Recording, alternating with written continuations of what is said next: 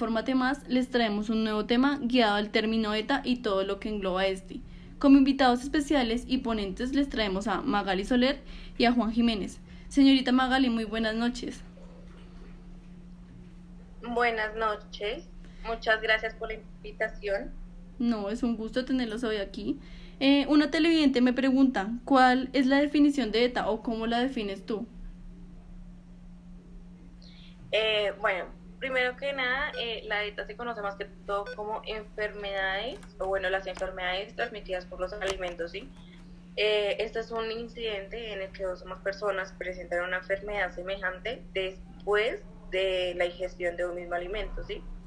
Se debe tener en cuenta de que este término eh, se va a conocer en el caso de intoxicaciones que sean en gran cantidad de, de individuos, ¿sí? Cuando si solamente se, se da en un individuo, si se, solamente se va a conocer como un caso de intoxicación. Listo, perfecto, muchas gracias. Eh, ¿Tú nos podrías dar algunos ejemplos de ETA y sus signos clínicos? Sí, claro, mira, eh, pues la, eh, la noche, el día de hoy, pues les daré cinco eh, uno de estos es la E. coli. Este es más que todo, bueno, presenta los signos clínicos como diarrea, calambres estomacales y náuseas. Eh, otro de estos es la salmonela. Eh, al igual que la E. coli, va a presentar dolor abdominal, dolor en el cuerpo y la deshidratación va a ser muy marcada en la persona. otra de estas va a ser la listeria monocitógenes. Esta es causada por la ingesta de alimentos de, pues, de la bacteria y eh, suele presentarse con fiebre y dolores musculares. Eh, el norovirus, que es transmitida de persona a persona eh, en lugares que son muy concurridos, pero con poco espacio. Y va a presentar, o sea, las personas van a presentar como son los escalofríos y el dolor de, de cabeza. Y para ya para terminar, la otra es la Campylobacter. este se contrae consumiendo leche sin pasteurizar, em, carnes crudas eh, y alimentos no cocidos. Mm, también se va a conocer y también se va a observar más que todo en, frutos y en vegetales.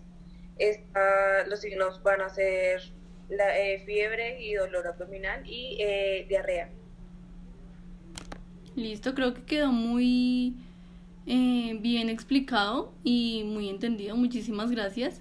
Em, nuestra siguiente pregunta va dirigida para Juan Jiménez. Juan, eh, ¿nos podrías dar algunos mecanismos de prevención que existen contra las setas? Hola, muy buenas noches. Primero que todo, darles las gracias a ustedes por esta invitación al programa radial y claro que sí. Bueno, como primera recomendación tenemos el usar y consumir solo agua potable. Esta debe estar mínimo un minuto eh, hervida y en dado caso que no se pueda realizar este procedimiento, eh, desinfectar con cloruro, 20 gotas por litro y debe durar unos 30 minutos. Segundo, eh, tenemos la asepsia, que es básicamente mantener el higiene en nuestras manos y en las áreas. Entonces debemos lavar nuestras manos antes de ir al baño, eh, antes de manipular alimentos, antes de comer o realizar cualquier actividad diferente a esta. También debemos desinfectar las zonas eh, y los, los, platos, cubiertos, entre otros. Eh, tenemos que proteger los alimentos en las zonas y áreas destinadas. Tercero, tenemos que evitar la contaminación cruzada. cuarto, tenemos que cocinar completamente los alimentos lo que es los huevos, el pescado, el pollo, la carne, son alimentos que son, por decirlo así, eh, más primarios a tener esta transmisión de ETAs. Entonces hay que cocinarlos muy bien.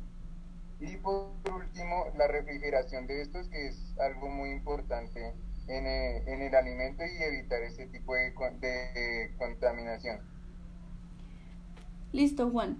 Eh, ¿Nos podrías decir cuáles son las principales razones por las que existe la contaminación de personas con ETAs? Eh, claro que sí.